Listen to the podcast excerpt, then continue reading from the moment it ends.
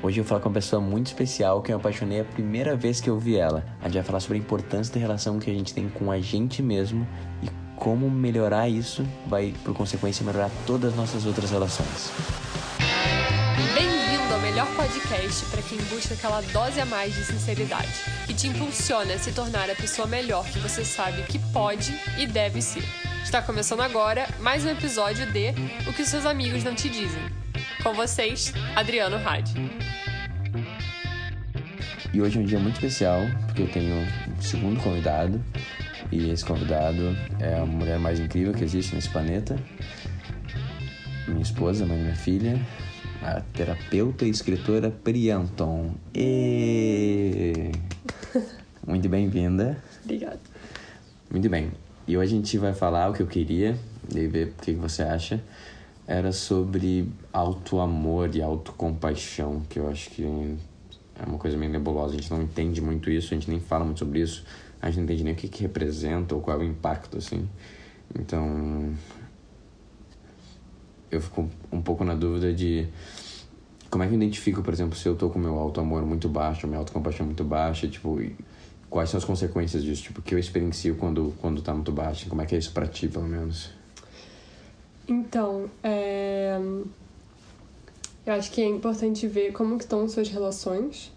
Então, se no geral você está se sentindo mal em relação a ela, se você sente que às vezes você dá demais, sabe? Então, sentir como é que tá, se tá em equilíbrio, se não tá, porque às vezes você pode estar não se valorizando em relação ao outro. Então, esse é um ponto que às vezes é mais fácil da gente ver, né, nesse dia a dia.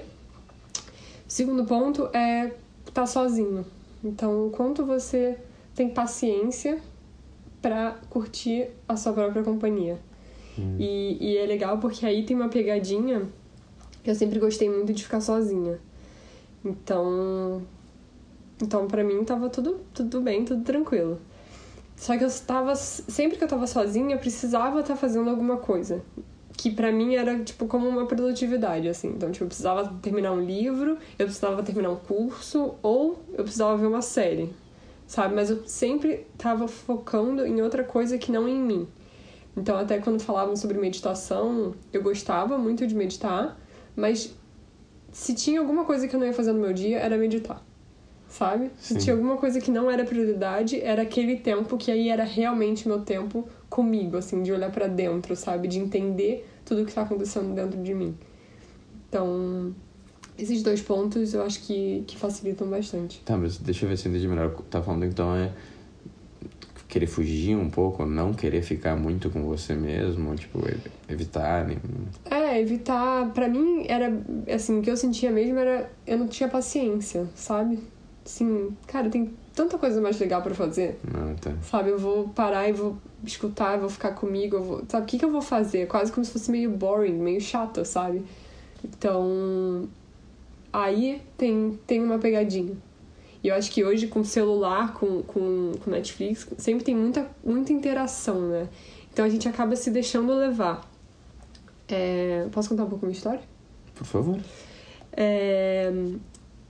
Ano passado eu comecei. Eu, eu já tava, na verdade, né?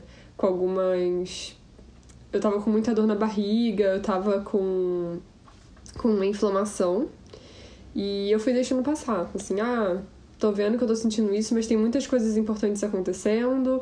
É, a gente se mudou, a gente tem um bebê, tem que cuidar da casa, tem, tem tinha muita coisa para fazer. E eu fui deixando passar, deixando passar. E uh, mais pro meio desse ano eu descobri que na verdade eu tenho uma doença autoimune. E que eu realmente tinha escolhido esse tempo todo não olhar para ela.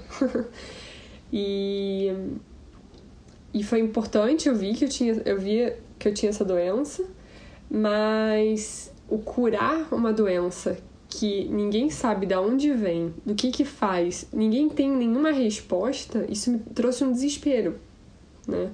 Então o que que eu, que que eu faço agora, né? E, e eu vi muito a doença autoimune é o que? É o seu corpo contra você. Isso é muito bizarro. é bem como não era para ser. Então, eu encontrei muito em tirar esses tempos para mim, em respeitar o meu momento, em respeitar a minha cura acima de qualquer coisa. E isso às vezes a gente olha com um pouco de egoísmo, mas cara, isso é um conceito que a gente tem que quebrar, sabe? E é muito importante a gente tá bem para conseguir fazer bem pro outro. Eu acho que isso é o melhor que a gente pode fazer, na verdade, dentro de uma relação, né? É, agora tu já antecipou um pouco o que eu ia perguntar, que também tu falou desses alarmes, né? Tipo, a doença, pô, alarme gigantesco. Esse mais sutis é, pô, os relacionamentos não estão funcionando bem, ou estão desgastando, né?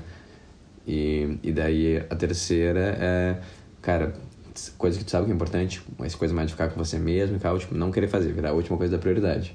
Provavelmente se tiver com essas coisas, tipo, tua autocompaixão, tua, teu auto-amor tá, Sim. tá baixo. Então agora já puxou um pouco, tá bom, então eu identifiquei que ele tá baixo, mas como é que eu faço pra começar a mudar isso? E também, uh, tu falou um pouco, mas que de repente deixasse mais evidenciado, por que fazer isso? Tipo, o que, acontece? Ou como é que fica esse espaço onde a gente está com uma autocompaixão um pouco maior, assim, um auto-amor um pouco maior? Uhum. Então, o que fazer e por que fazer? O que, que acontece? O que fazer? É, eu acho que o primeiro passo é querer. É sair dessa ideia do eu vou ser egoísta, eu vou ser narcisista, eu preciso dar, dar pros outros porque eu já tô bem, sabe? Uhum. E então acho que o primeiro passo é olhar e falar: não, eu vou trabalhar isso em mim, sabe? E, cara, eu ouso, ouso dizer que todo mundo precisa fazer isso, porque eu acho que que é isso, assim, a gente entrou numa de olhar para fora, de resolver os problemas de fora e não querer resolver o problema de dentro, sabe? E eu entendo que os problemas de fora estão muito fortes, mas às vezes a gente, resolvendo dentro, a gente consegue inspirar muito mais pessoas para resolverem dentro também, sabe? Ou passar uma energia completamente diferente que, que, que pode trazer uma mudança muito forte. Então, eu acho que querer se abrir para isso. É, é engraçado porque quando eu pensei nisso inicialmente, né? O que, que eu vou fazer para me amar mais? Vou sair, vou comprar roupa, vou fazer minha unha, né? Faz sentido. Então, e realmente, isso é muito bom. Mas eu acho que é você conseguir parar, sabe? Parar e ficar com você. E aí pode ser com meditação, pode ser escrevendo.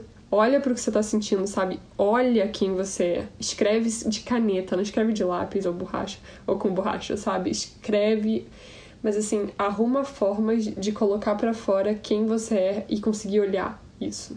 Então, um desenho, não sei. Então, eu acho que esses são passos bem importantes e e olhar, assim, né? Olhar na tua vida, o que, que você quer melhorar. Porque eu acho que quando você tem um, um amor próprio forte, você não se permite entrar em determinadas situações. Então, em relações que são mais uhum. abusivas, é, em formas que as pessoas falam com você que você não, não quer mais, não quer permitir. Então, você aprende a colocar uns limites de forma amorosa. Porque tá tudo bem, né? Limite faz parte. Então, se a gente a gente começa a lidar melhor, eu acho, com as outras pessoas, sabe? E eu acho que a gente fica mais, assim, principalmente, a gente fica mais íntegro com quem a gente é, mais em paz, sabe? Não precisa uhum. talvez se explicar tanto, tentar mostrar mais do que não é, a gente fica mais tranquilo. É, talvez seja um outro, talvez um quarto alarme, né? Se tu, se tiver constantemente se explicando, sei se lá, se justificando e tal, provavelmente não tá, tá com conflito, não tá se amando tanto. Com certeza. E, e acho que quanto mais a gente se conecta, mais a gente pode confiar no caminho que a gente tá tomando na vida, sabe? Eu confio, eu acredito muito nisso, assim. Então, quanto mais íntegra eu tô, mais eu vou dar os passos certos em direção ao que eu quero, sabe? Não vou ficar duvidando tanto. Então, Acho que esses são pontos bem importantes. Tá maravilhoso, muito bom. Então tá.